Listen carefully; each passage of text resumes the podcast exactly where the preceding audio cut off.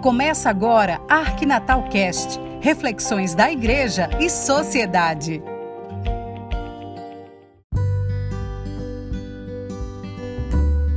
Olá, tudo bem com você? Tenho um questionamento para você. Qual é a sua visão sobre política e eleições? Será que você é uma dessas pessoas que enxerga a política como algo que não deve ser discutida pela igreja e pelos cristãos? Se você pensa assim, eu lhe asseguro, é uma visão errada.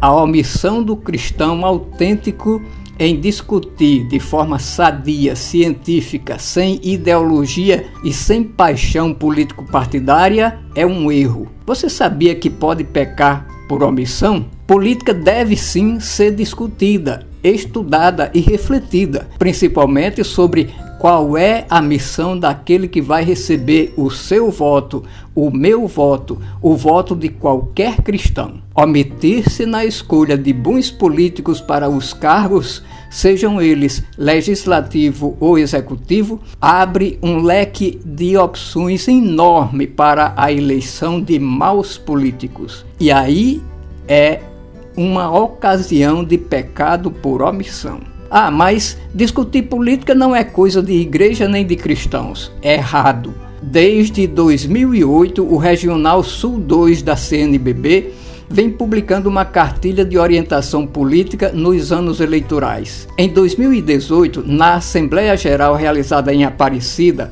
a CNBB assumiu o compromisso dessa cartilha, que continua a ser produzida pelo Regional Sul 2 da CNBB. Para as eleições desse ano, também foi publicada a Cartilha de Orientação Política 2022. Ela traz algumas características. Primeiro, trata sobre política na sua essência, sem posicionamento partidário ou ideológico. Essa é a posição da Igreja e da Conferência Nacional dos Bispos do Brasil, CNBB, que não se identificam com nenhum político, que não se identificam com nenhum partido ou ideologia política, mas são comprometidas com a democracia e o bem comum do povo, com o objetivo de que todos tenham condições de viver com dignidade. Outra característica, defende os valores de uma autêntica política como busca do bem comum,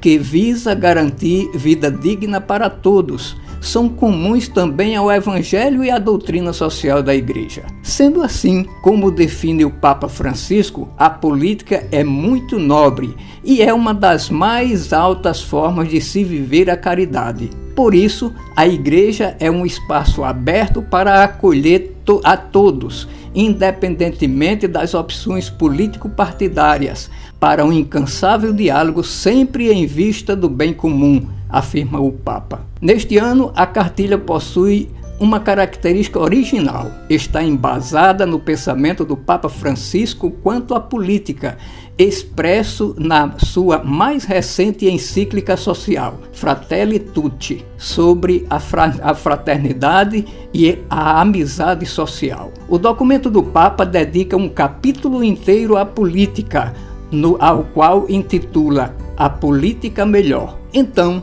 Discutir política é também função dos cristãos e da igreja. Pense nisso, não peque por omissão e seja um bom cristão na hora de escolher em quem votar. Uma boa reflexão para você. Fique com Deus e até o nosso próximo encontro.